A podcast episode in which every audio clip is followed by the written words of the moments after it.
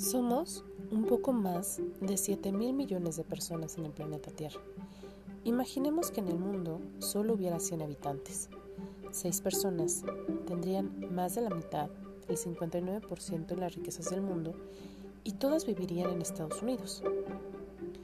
20 personas consumirían el 80% de los recursos del mundo, petróleo, carbón, alimentos, etc.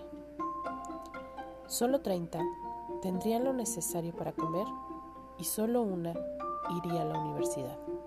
Así, de esos 100 habitantes del planeta Tierra, 61 personas vivirían en Asia, 13 en África, 12 en Europa, 8 en Norteamérica, 5 en Latinoamérica y Centroamérica y una persona sola viviría en Oceanía. 52 personas serían mujeres y 50 hombres. 47 vivirían en ciudades y 52 en el campo. 9 personas de esas 100 tendrían algún tipo de discapacidad.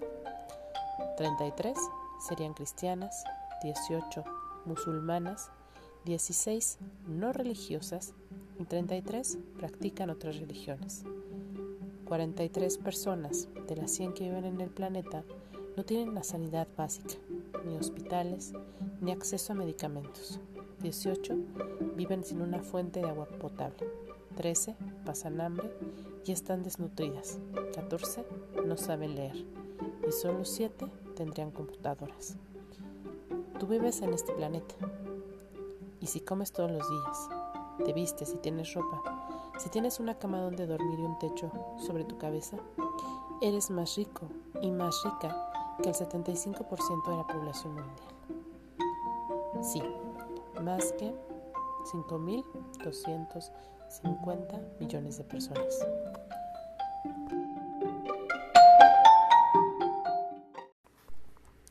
Luego de haber escuchado este fragmento, es importante decir que así nacieron los derechos humanos.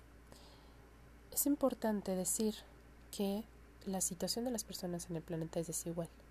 Todos los días se reparte de manera inequitativa la riqueza y los recursos que tiene nuestro planeta. Existe en el mundo explotación infantil.